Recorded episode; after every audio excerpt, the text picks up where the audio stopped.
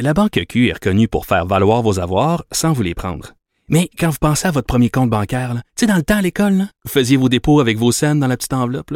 Hmm, C'était bien beau. Mais avec le temps, à ce compte-là vous a coûté des milliers de dollars en frais, puis vous ne faites pas une scène d'intérêt. Avec la Banque Q, vous obtenez des intérêts élevés et aucun frais sur vos services bancaires courants. Autrement dit, ça fait pas mal plus de scènes dans votre enveloppe, ça. Banque Q. Faites valoir vos avoirs. Visitez banqueq.ca pour en savoir plus. Radio. Le, le commentaire de Michel Girard. Une vision des finances pas comme les autres. Nous parlons avec l'excellent Michel Gérard, chroniqueur de la section argent, Journal de Montréal, Journal de Québec, et puis co-animateur avec Yves Daou du balado Mêlez-vous de vos affaires que vous pouvez trouver tous les vendredis dans notre bibliothèque de balado sur le site de Cube Radio.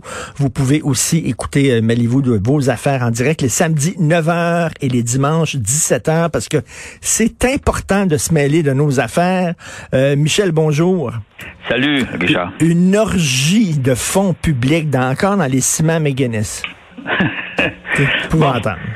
Ben oui, c'est ça, c'est, épouvantable. Euh, écoute, j'ai calculé qu'on est rendu à peu près euh, à un milliard de dollars euh, qu'on a qu'on a entre guillemets injecté, investi euh, dans ce projet de, de, de cimenterie, euh, de la cimenterie gaspésienne. Euh, la mésaventure, excuse-moi, l'aventure a débuté en janvier 2014 euh, sous euh, Pauline Marois, qui était première ministre à ce moment-là. Et puis euh, donc euh, euh, l'entreprise a été, le projet a été lancé à ce moment-là, juste avant les élections de, d'avril 2014. Et puis euh, et en partant, on- euh, Québec avait investi par l'entremise par l'entremise du Fonds du développement économique 350 millions, dont 100 millions en capital action, puis 250 millions en prêt. La Caisse de dépôt avait éga- était également dans, dans le projet.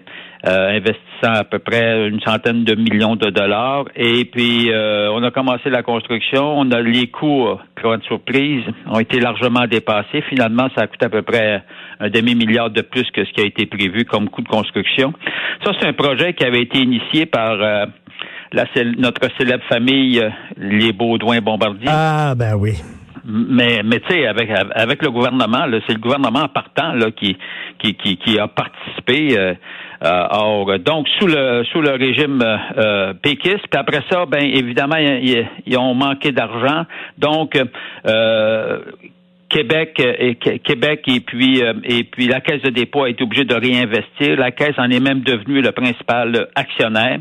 Or, euh, toujours est-il que sous le gouvernement Couillard, ben tu sais, une, une fois que tu que, que tu t'es pris les doigts Ben, dans, ça, dans le projet, tu continues le projet, tu ne le laisses pas mourir. Fait que le gouvernement Couillard, euh, euh, bon, c'est sous le gouvernement Couillard, on a réinjecté de l'argent. Puis, gouvernement Legault, lui, qui, euh, qui a pris le pouvoir à, à l'automne 2018, alors, euh, puis François Legault était contre ce projet-là et puis il l'avait largement dénoncé, mais il s'est fait prendre lui aussi. Donc, tu vois, tu as trois gouvernements, trois partis politiques. Ben oui, les trois ont, ont tombé. tu ouais. en anglais, on s'en est parlé en anglais, c'est il y a- il y, a une expression don't put good money over bad money.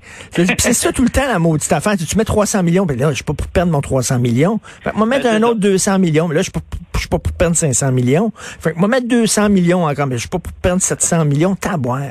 C'est ça. Alors donc, toujours est-il qu'en bout de ligne, aujourd'hui, on se retrouve avec une cimenterie euh, euh, toute neuve, euh, mais qui, est manifestement pas rentable, et puis que l'on tente de vendre parce que le- celui qui a le contrôle, c'est la le, le contrôle est exercé actuellement par la caisse de, dépôt sur cette entreprise-là. On sait qu'il y a une firme brésilienne qui, qui, bon, qui offre de l'acheter à rabais, pour Ben, rabais, c'est au ça. grand rabais. Alors, euh, et euh, bon, alors, tu vois, Fitzgibbon, Fitzgibbon, lui, évalue déjà là, les pertes pour le gouvernement du Québec de son côté, là, à peu près à 383 millions de dollars. Je dis bien 383. J'imagine que la caisse, ça va être semblable. En tout cas, bref, on va perdre des centaines, des centaines, des centaines de millions de dollars dans cette euh, Il me semble, aventure. il me semble qu'on a, déjà- on a déjà joué dans ce film-là. Non? Oui, oui, oui, oui, oui, oui, oui, oui. Et, et malheureusement, on continue parce que, comme tu l'as mentionné, dès le moment où tu commences, le gouvernement commence à investir dans un projet, ils sont obligés par la suite, peu importe le parti politique, de continuer à réinvestir parce que tu sais, as toujours la menace. Ah ben oui, ils vont faire faillite. Ben oui, ben c'est ça. Fait que là, pour les sauver, euh, tu, tu réinjectes de l'argent, puis finalement, tu te rends compte que c'est c'est un fonds Mais, euh, sans fin. mais Michel, de- depuis le temps là, que tu es chroniqueur économique, tu dois être découragé de voir des histoires comme ça. Ça arrive régulièrement. Hein? En fait, moi, ce ce que euh, c'est non seulement découragé, mais c'est surtout extrêmement choquant parce que pendant ce temps-là, t'as des euh, t'as, t'as des projets qui pourraient parce que regarde là, tu sais, quand tu mets de l'argent, tu sais, il y a un jeu de vase communicant là. Si tu mets tu mets un paquet d'argent à un endroit, t'en as moins pour mettre ailleurs. Ben oui. Mais non, mais Ben ça oui, ben oui. Mais tu sais, le gros problème aussi que l'on a ces dernières années, parce que le gouvernement du Québec, avec les libéraux, avait réussi à rentabiliser, passe-moi l'expression, hein, les finances, euh, les finances de l'État. Écoute, le gouvernement du Québec, c'est devenu le plus rentable au pays. Alors, euh, on est, on s'est senti gonflé, gonflé, gonflé, gonflé. Évidemment, jusqu'à ce que la, la fameuse pandémie euh, nous éclate en pleine face. Là. Alors, euh, puis là, ben, le problème, c'est que tout l'argent que tu as investi antérieurement, ben là, euh, tu vois, comme dans la cimenterie, tu vas pas le récupérer. Là. Ben non. Alors, donc, Ben ça veut non. dire que non seulement là, tes finances se détériorent à cause de la COVID, mais ils vont se détériorer à cause des projets antérieurs qui nous ont, co- qui nous ont coûté une fortune et puis euh, qui n'étaient pas rentables. Parce que quand les projets sont pas rentables, tu sais que l'argent vient généralement du gouvernement du Québec. Quand Mm. les projets sont rentables, ben là, généralement, ça vient plus du côté de la caisse, mais dans cette fois-ci, on est passé à côté. Ah, encore une autre fois. Euh, écoute, euh, la mairesse de Montréal dit veut revenir au centre-ville. C'est important que les gens reviennent au centre-ville pour faire, euh, pour amener de l'argent au commerce. Michel Leblanc, PDG de la Chambre de commerce du Montréal métropolitain aussi, venez au centre-ville, venez au centre-ville. Pendant ce temps-là, François Legault dit restez chez vous. Privilégiez le télétravail. Retournez pas dans les édifices à bureau. Restez chez vous. C'est ça. Alors, alors, comme il a lui-même dit d'ailleurs, euh, François Legault, euh, la Chambre de commerce de Montréal ne, ne m'aimera pas. Effectivement, il a invité les gens à rester chez eux, euh, en- euh, évidemment en faisant le, le télétravail. Il encourage fortement le, le télétravail. Le gros problème, c'est économiquement dramatique pour le centre-ville de Montréal. Écoute, c'est vide, là. C'est vide, c'est C'est écœurant. vide. Puis là, les, tous les commerces s'en ressentent. Mais écoute, t'as plus d'étudiants, puis les, les, les gens travaillent à la maison. Donc, ton centre-ville, euh, tous tes commerces, là, puis en plus, t'as fermé les restaurants, imagine-toi. Puis, puis, puis les bars. Donc, tu sais, écoute, c'est- un centre-ville mort. Complètement. euh, entre guillemets. Alors, puis c'est pas demain matin qu'on va régler le problème. Puis là, évidemment, tu regardes du côté du tourisme, c'est mort. Tout écoute, est mort. écoute, l'autre jour, je me promenais en auto dans le centre-ville en plein après-midi. C'était vraiment là, une ville fantôme. Ben oui. Non, non, c'est vraiment dramatique. Mais là, ce qui est dramatique, c'est que les commerces, écoute, t'en as, t'en, t'en as toute une kyrielle de commerces, là, qui sont là, là. Alors, le, mais- là, là, le dernier, c'est le château. ben oui, le château, là, on apprend ça ce matin, là, qui vient de se placer euh, à l'abri de, de ses créanciers, au bord de la faillite, au bord du précipice financier. Mais écoute, Mais là, mais là, tout ça, là, les- tu veux? Il n'y a plus personne qui est fréquente.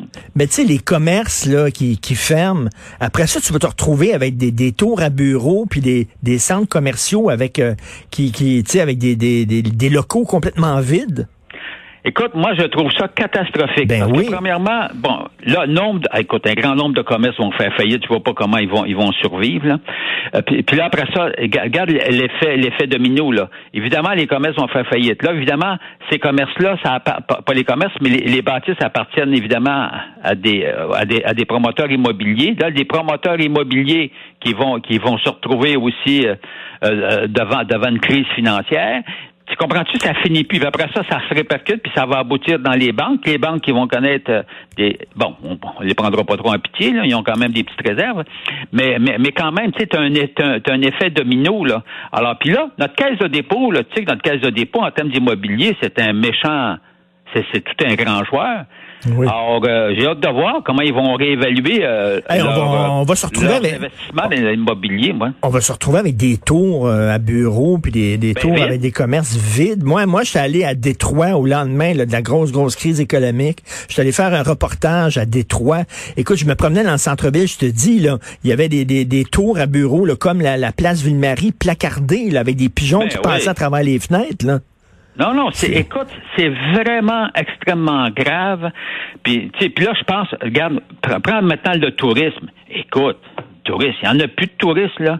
Puis là, tu vois, aujourd'hui, on disait, le, le- le risque, c'est, c'est qu'on craint évidemment que, tu sais, on le vit à l'heure actuelle, mais c'est parce que c'est la répercussion sur plusieurs années.